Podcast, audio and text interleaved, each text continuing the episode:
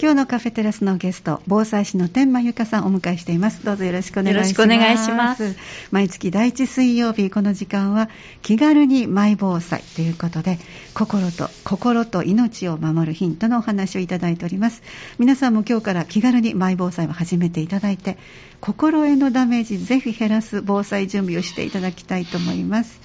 今日はですね、先月にもお話しいただいた、はい防災国体、はい、ありますよっておっしゃってました、はい、で実施されたのが先月の10月。22日と23日。2日。間にわたって開催されました、はい、で国体っていうからには全国を、全国回ってはいそうなんですで今年がたまたま神戸で開催されるっていうことで申し込んでみたんですけど、はい、はい、もうすごいもうやはり内閣府がはい、あの関わっているので国国を挙げての大イベントになっていまして、えー、もうすごくたくさんもう外までもあるし、はい、ね、建物もあの JICA さんも人と防災未来センターも IHD センタービルって言ってもうあそこら辺にたくさん新しいビルがあると思うんですけど、あそこら辺一体使って開催されました、はい、神戸のどこであったんですか？ハット神戸の方はいハット神戸の、えー、はい、方です。あの美術館とかそういうのがあったり、はいねはい、するあたりなんですけど、えー、六甲アイランドとかあっちのなんかポートアイランドとは違って、えー、はいハット神戸ですね。そうですね。はい。あそこで開催されました。うん。特に規模が大きかった。はい。もう本当に大きくて、もう消防車も消防車もたくさん来てるし、はしご車が来てたり、もうそれもそうなんですけど、全国各地、はい、つつ裏裏。47都道府県集合ってことですか、あの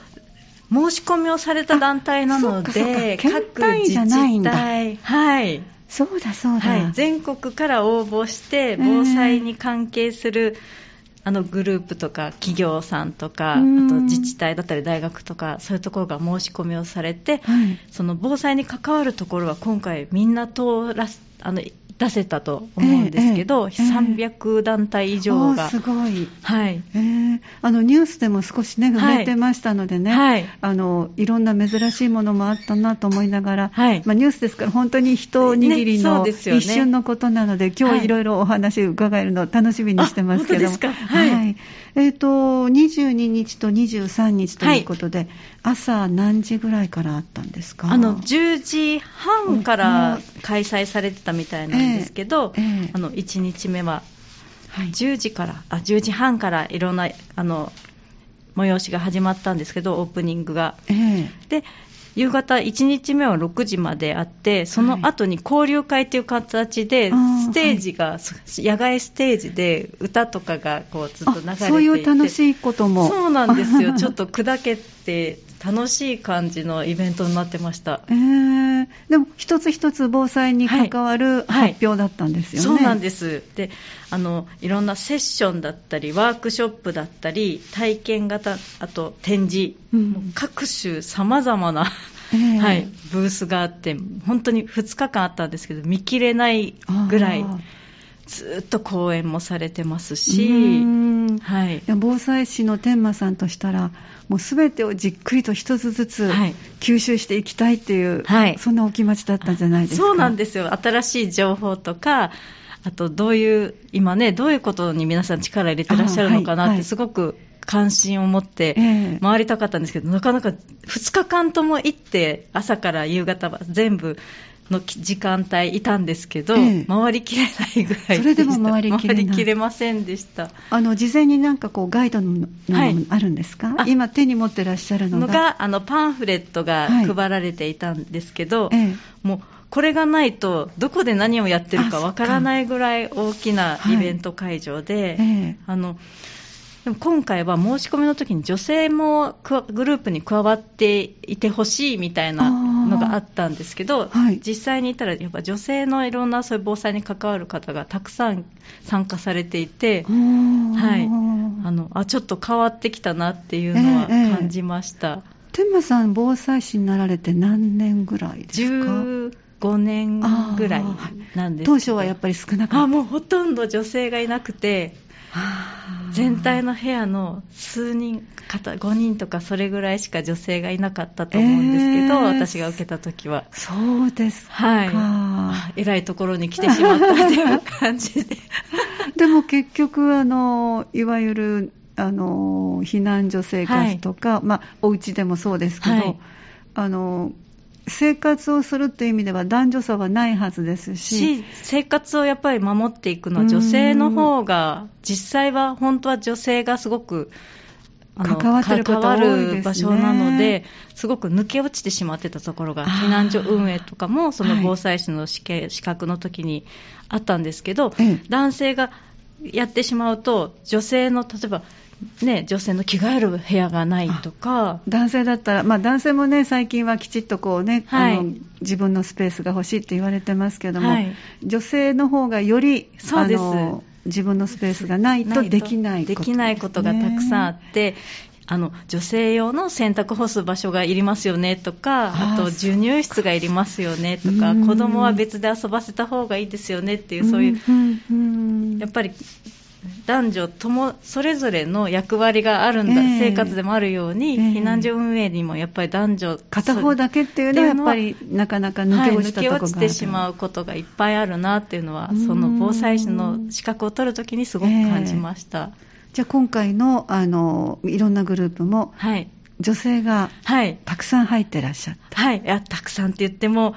でも2割もいなかったとは思うんですけど1割ぐらいになってだいぶ増えたのかなっていう感じだったんですけど、えー、あの面白かったです。女性はなんかパワフルでした。じゃあ早速ちょっと具体的にご覧になられたところ、はい、どんなものがあったか教えていただけますか？はい。あの一番最初に私たちが出るあのステージがイグナイトステージといって JICA さんの建物の中で行われるので、はい、そこで準備をしながらそのそこにあったブースをいろいろ見学させていただいたんですけど、えー一番最初にあの挨拶をしながら仲良くなったのが名古屋大学さんのグループだったんですけど、はい。はい、名古屋大学さんは名古屋大学を中心にその愛知県の各都市を連携して自治体同士のその得意分野でお互い助け合おうっていうブースになっていまして、はい、なので豊橋の方岡崎市の方とかその中部電力の方とかがみんな名古屋大学っていう同じポロシャツを着て活動されてるんですけど、はい、その地域の連携にすごく力を入れているのがあいいなって思いました。例えば得意分野ってどういうところでされるんですか？あの豊橋さんだったらお水がすごく有名なんですって。水道水がとっても美味しいんですよとかいう感じで、あはい、あの水道水これ豊橋の水道水ですとかいう感じでくださったりあとその地域の連携ということで、みんなでえ減災艦体操だったかな？その体操を作ったり避難所でできる体操を作ったり、はい、体を動かさないとダメだよねとか、ね、情報を出し合って協力し合ってなんかはい、日頃からそうやって提携を、連携を取ろうっていう体制をすごく、えー、はい、力入れてらっしゃいました。うん面白い取り組みですね。面白いなと思いました。えー、じゃあ広域になりますから、あの狭いところでの、まあ、地震だけではないですよね、はい、災害っていうのは、はい、その時にあの災害にあったピンポイントのところに他のところが、得意分野が協力していく、協力していく体制がもう日頃からその大学を中心に、はい、ネットワークができているのが、いや、あれは見習えたらいいなってすごく思いました。絶対にこう横のつながりっていうのは必要ですからね、一、はい、つで全てが賄えるってことはないですからね。そうなんですよ。で、ね、やっぱり大学っていう教育場の場を中心としているので、はい、あの私も防災士になって、ええ、あの名古屋大学さんの災害対策室の方にいろいろ教えてもらってこうやって講座を作ってきたんですけどそうでしたか。そうなんですよ。すごく情報も持ってらっしゃいますしその実際に行動されてるというかその子どもさんたちが教育をちゃんと防災教育を受ければ、え、その親御さんにちゃんと伝わって、家庭がその防災力が高くなるっていう、同じ、あ私もそう思うなと思いながら、そうやって年代とかもとなんか全部ひっくるめてやっているのが、地域も年代も含めてこう防災っていうのを盛り上げようってしてるのがすごくいいなって思います、意識がすごく高いですけども。そうなんですよ結構災害にあってあの台風が、はい。まあ、一番大きなの伊勢湾台風,、ね、台風だったりそういうこともあるんです、ね、川の氾濫だったりとか、はい、あの地震もこれからねたくさん何南海トラフの、ね、はい。はいはい、中部の方もあっちの方も入りますからね。そうなんですだから引っ越し私がね暮らしてた時からすごく意識が高いところだなっていうのは思って。以前ちょっとそのお話されましたね、はい、だから阪神・淡路を体験される前の話ですよね、はい、あ体験した後に引っ越しをあの結婚をしてで、はい、夫の転勤で名古屋に行った時に、私はあの断ろうと思ったら、ここから今から地震が起きて大変だから準備した方がいいよって声かかったのが防災士になったきっかけだったので。なるほど、はい、じゃあ原点ですね、今のね、はい、天馬さんのこの意識をね。そうなんです。そうなんですね。なのでそういう取り組みもすごいなと思いましたし、はい、あと今回は車中泊のそういうあの今コロナもあって、はい、あの避難所に入れる人数が限られていたりするっていうので、ええ、車中泊に関するものが結構いろいろあって面白かったんですけど。いわゆるグッズですか？グッズもですしあの車ごとねその避難、はい、あの普段からキャンプをされてるみたいで。今とっても多いですからね、はい、はい、そのシステムを全部持ってきて展示されているあの和歌山の防災士の女性の方がいて、はい、その方もともとあの阪神・淡路大震災の時に病院の看護師さんをされてたそうで大きな体験もされてそうなんですよ。だからもう実際にあんなにもう大変だったから困りたくないっていうのでトイレの備えからいろんなペットボトルをくり抜いてあのトイレを作ったりとか。ペットボトルをくり抜く。そうなんです。あの、えー、あの2リットルの大きいのですか？大きいのをくり抜いてそこで女性ラベルのあるところ。をなんか口を置いてこうくり抜いて、はい、あのなんていうんですか。死瓶ですか？死瓶みごめんなさい。お茶を召し上がってらっしゃる方、はい、ごめんなさい。病院なんかで使う。形になっているの看護師さんならではの。そうなんですよ。看護師さんさすがと思いまして実際使っても見てるんだけどね、はい、とかあそうですこれは新しいから大丈夫よとか。使用済みではない、はい、使用してないから大丈夫。展示用に作ったのって。なるほど、はい。もう本当に看護師さんで防災士になられて実際に日頃からされてるっていうその女性防災士さんとかがやっぱすごいなんだろう説得力と行動力が素晴らしいなって思いました、簡易トイレっていうのももう絶対にいるものですから、はい、いつもね、おっしゃってるけど、はい、我慢すると体に悪いし、でも絶対にその毎日の中で必ずやってくるものだし、はい、必要なものですから、ね、必要なものなので、はい、段ボールをこう重ねてトイレ座るタイプのトイレも作って持ちあの持ち運んでるそうです。段ボールはねこう上からと下から二重にすると丈夫で座れるのよってそこをくり抜いて中にビニールを入れるの。なるほどって言ってそうなんですね、はい、今、割と宅配を利用されてる方も多いので、でね。はい、じゃあ段ボール、まあのスーパーなどでもね、いただけるところもありますからね、ね結構コンパクトの段ボールだったんですよ、すごい。あそうですか、はい、なんかトイレに関する備えのブースも結構ありました。うん、一番困るところ困るところが、はい、だから、あの防災グッズにしても本当に密閉してその1回1回トイレをガシャッと自分のしたものをガシャッと密閉して、はい、匂いもこぼれずにあの燃えるゴミとして出せるまで置いておける、うん、そういうところもあって欲しいなって思いそれは市販のもの市販のものらしいんですけどその方は福祉避難所についてを発表されてる方だったんですけど、福祉避難所って言ってトイレメインなんですか？ってそうなんです。っておっしゃって。なんかあの私天馬さんのあの10のヒント、はい。いただいた時に一番表紙にあったトイレ。そうなんです。トイレのルール。でこれは私自身も実感としてやはりあのどうしてもあの汚くなるんですよね。共同で使うと、もう誰かがちょっと汚してしまうと、そこから一気に。でもなくてはならない。場所だから、ここは清潔にルールを作ってったらいいなと個人的に思っていたことが、表紙に出てるってことはとってもやっぱりだから結局は大事にしたいっていうと、はい、あの私はその阪神・淡路では避難所生活をしてないので、あの家もお水も出ましたので、はい、特にこう困ることはなかったけど、やっぱ困られた方の中にこれがトップに来てるってことは、やっぱり大事なことだったんだと思ったら、そうですね、やっぱり皆さんもそうか、ね、地震があった神戸でのこの開催だったので,、で、女性のその栄養士さんの団体だったり、ね、元看護師さんの団体だったり、いろんな防災士の人でも活躍、ちょうど私ぐらいの20代で被災をして、50代になって、経験をされた方々が。はい、はい、もうなんだろういろんな風に実際に自分たちで困ら今度起こったら困らないようにっていう思いがすごく感じられるような生活に密着したものがたくさんありました。ですか。うん。えー、じゃあその福祉の方の方々は、はい、トイレを自分たちで用意できるものを、はい、されてたんですされてました。あのやっぱり値段のする1回1回こうガシャンガシャンって重ねるねすごい丈夫なアルミかなんかでできている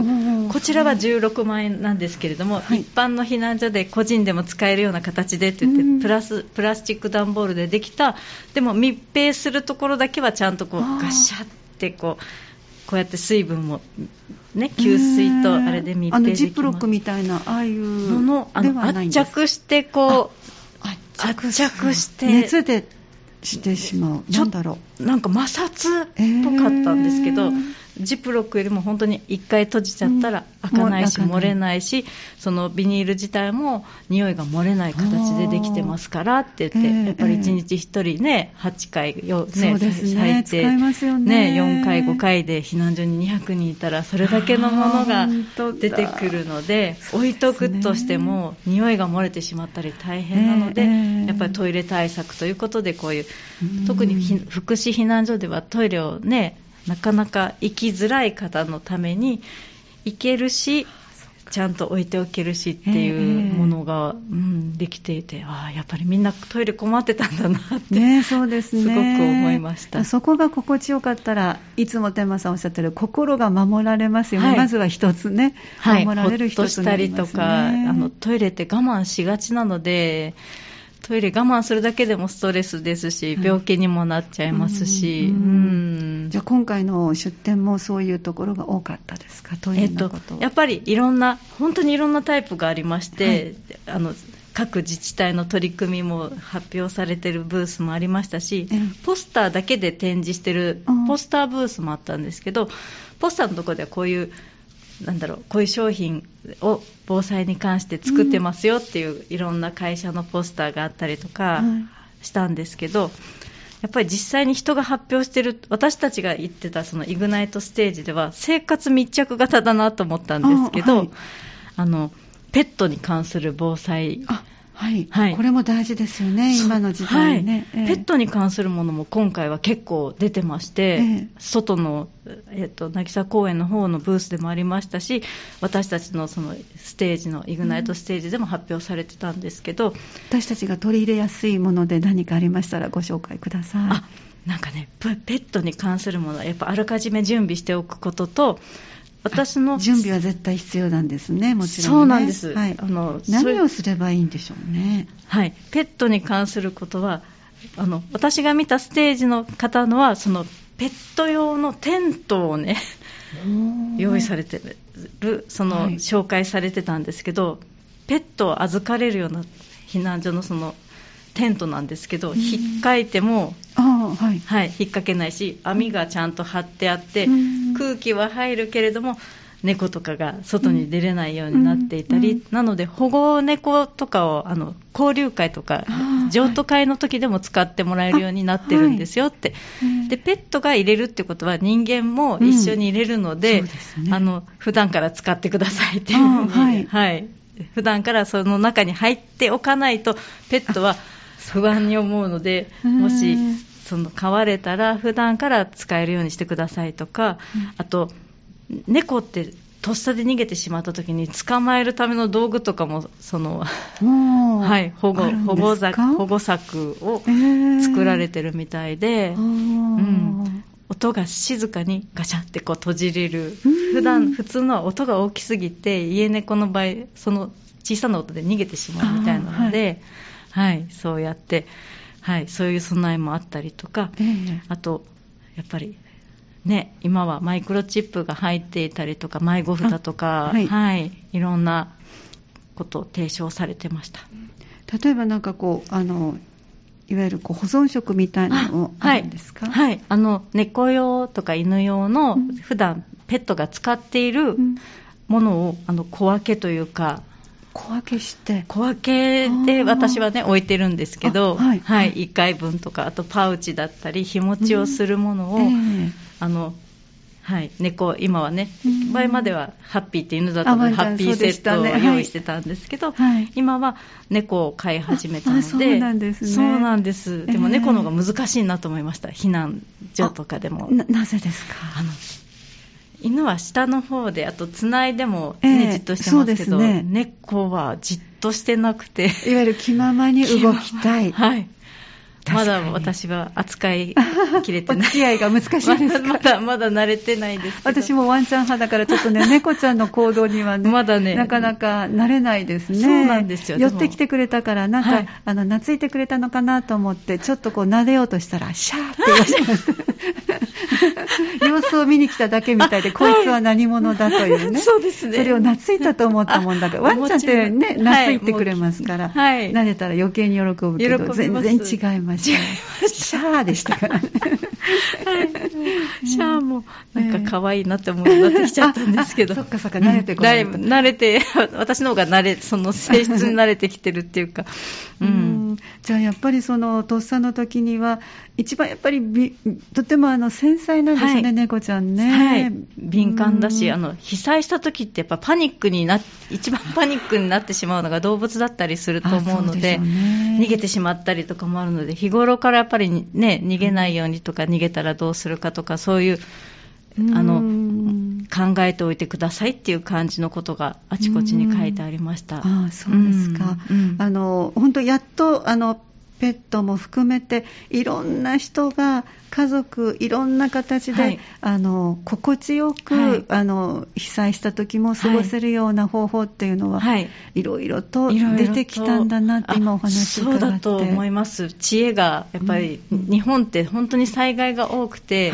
避難所の状態とかもねあんまりあの普段の生活はトイレにしても世界一綺麗だけれども避難所の状況はどこの難民キャンプよりもひどいって言われているので、そうですね。はい、ぎゅっとしねすし詰めにされちゃったり、そうですね。プライバシーがなかったりっていうのが多かったので、でプライバシーを保とうと思ったらやっぱり中に入れる人数が限られてきてしまうので、はい、こういう車中泊避難ブックとかも、あそういうあの、はい、いろんなあのアイデアのアイデアが小冊子も。小冊子も配られていてあやっぱりそういう車はね、皆さん持たれることがね、多くなって、なるべくエコノミー症候群にならないようにとか、はいはい、どの車車種だとこう平らで寝れるよみたいな。車種別に。車種別に。すごいなって思います。面白い冊子があります、はいこういうのはホームページで見ることはできるんでしょうかね。できそうです。ホームページはこちらと書いてありますね。そうですか。じゃあちょっと一曲お送りして、皆さんにそのあたりの、あの、国体で出てきた資料など、なんかこう手に入るものががあったら教えていただけますか、はい、まずは1曲お聴きください。3時38分を回っています。今日は11月に入って最初の水曜日。第1水曜日。気軽にマイ防災ということで今日防災防災士の天満由香さん今日もお越しいただいてお話を頂戴してます。後半もよろしくお願いします。よろしくお願いします、えー、10月の22日と23日にえー、防災国体がありました、そのお話をいただいて、えちょうど1曲お送りする前は車中泊という、はい、確かに今キャンプにねよくお出かけの方も多いし、はい、それからもちろんコロナなので、はい、あの避難所皆さんとご一緒っていうのはちょっとはばかられるなっていう方にとっては、プライベートゾーンがあるけど、下手をするとやっぱりエコノミー症候群ってありましたよね。はい、あの普通の状態で寝てしまうと足が下の方に行って、血栓ができて、ね、はい、エコノミー症候群になりやすいっていうので、はい、車中避難って結構一時ね問題もありましたね、はい、それがさっきおっしゃったその冊子、はい、これを今調べていただいたら、はい、えー、っとちょっと皆さんよかったら車中泊の方法っていうのをトヨタの車対応というあのブックになってますけども、えー、っとホームページであのダウンロードできるそうです。PDF で皆さんいて、えーみも見ていただける、はい、そしてそれで印刷もできます、はい、災害時の車中泊避難。災害時の車中泊避難。えこれでホームページ検索してくださったら、はい、あの資料を見ることもできて、はい、そしてご自分でそれをあの PDF ですからそのまま印刷してくださったらご自分の大事な冊子になるんじゃないでしょうかね。はい、はい。で面白いですね、中を拝見すると。そうなんです、アイデアがいっぱいで、やっぱりなるべくフラットにな状態に。それが大事なんですね。はい。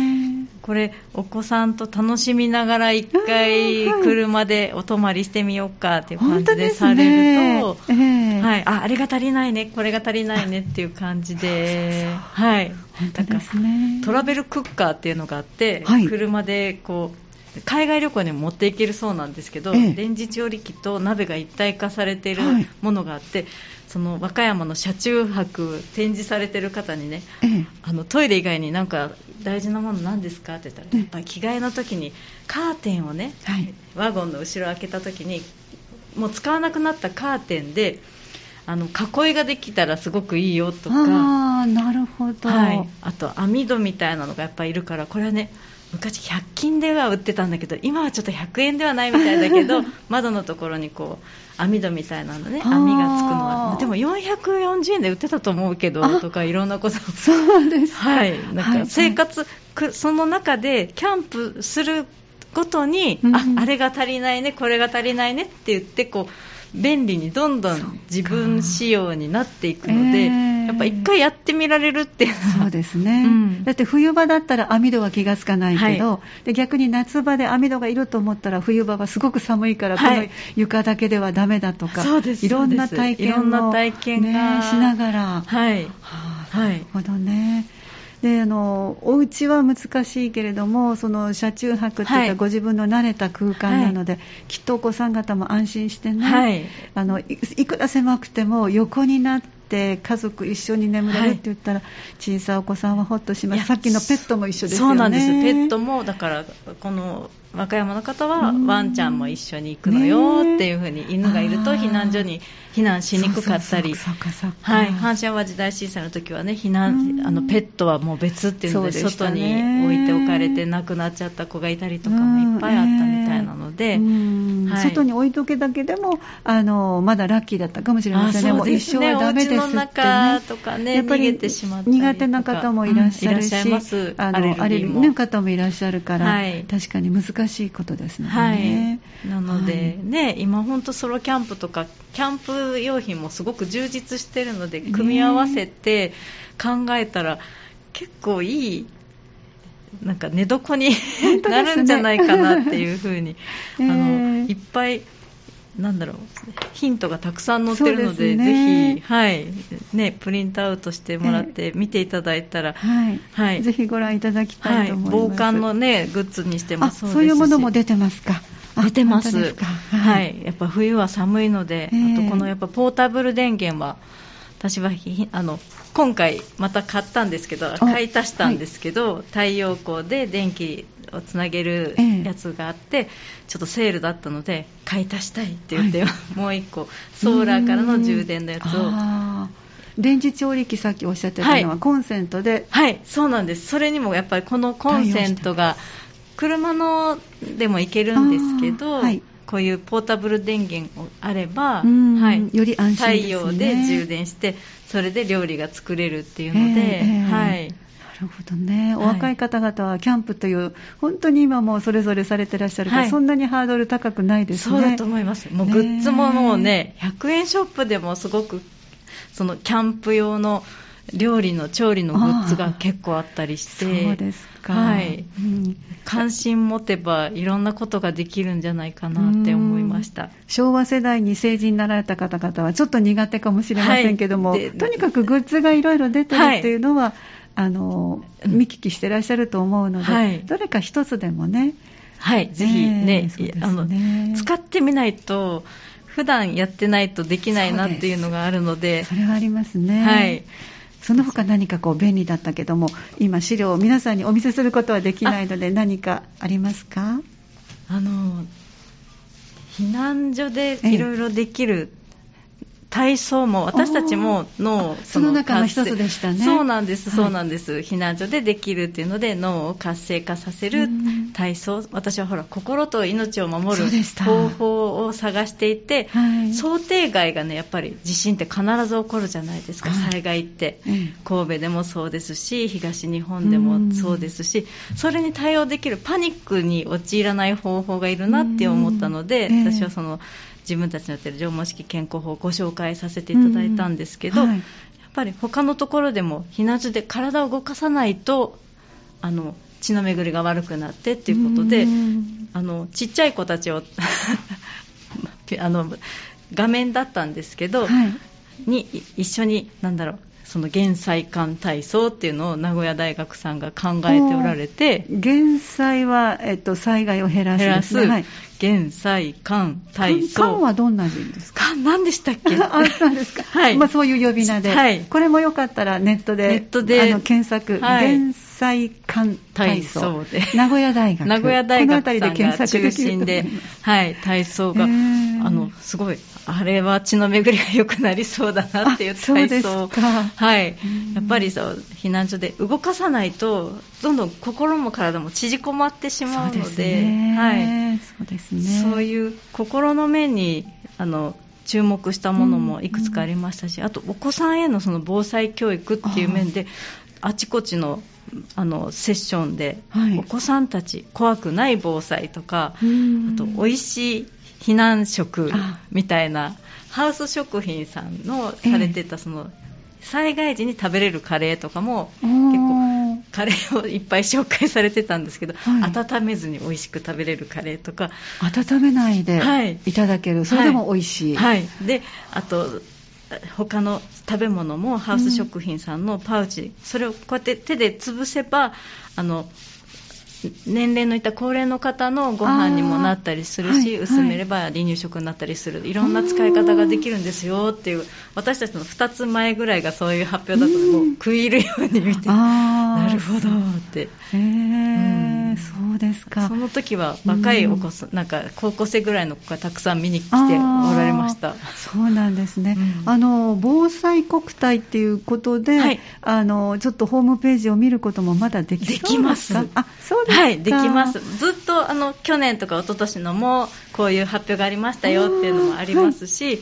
今回のも出ていると思いますし、次回は横浜ですよっていうのも毎年あるんですね。あるみたいですね。ね。楽しみです、もう出る気満々で、ね、申し込もうだからね、あの最初にもね、ちょっとあの打ち合わせの時にお話してましたけど、いざっていう時の準備を楽しみながらしていると、はいはい、あのそれこそ、その時になった時に、あそうそう、練習してたからねっていう、はい、ちょっと冷静になる気持ちも落ち着くこともね、落ち着くこともできます。で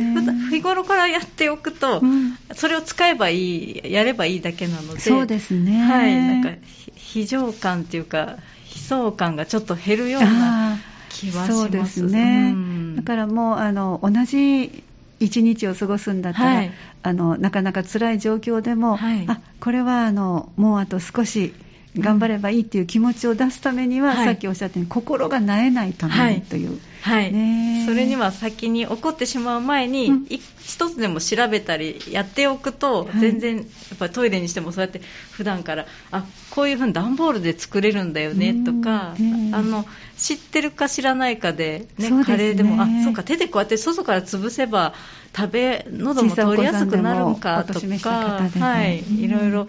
はいいろんなことを知ることで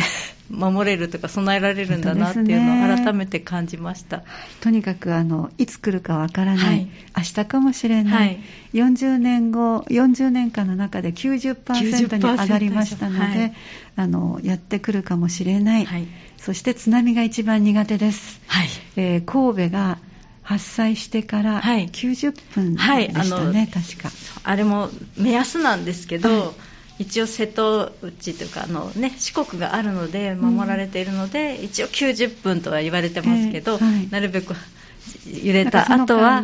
落ち着いて、あの JR の線よりも上の方に逃げて垂直避難をしてください。JR が一応目安ですか？そうなんです、三宮の場合は JR の線よりも上の山側に逃げて、はい、さらに高いビルに逃げてくださいっていうふうに。想定外ということが本当何が起こるかがちょっとわからないので、ね、できる限りはい、命を守れるような行動を取れるように、はい、はい、大阪が40分でした、ね、40分と言われてます、あの、ね、淀川が海抜がねゼロよりも下の地域がすごく大阪は多いので、はい、はい、水害とか津波に関しては、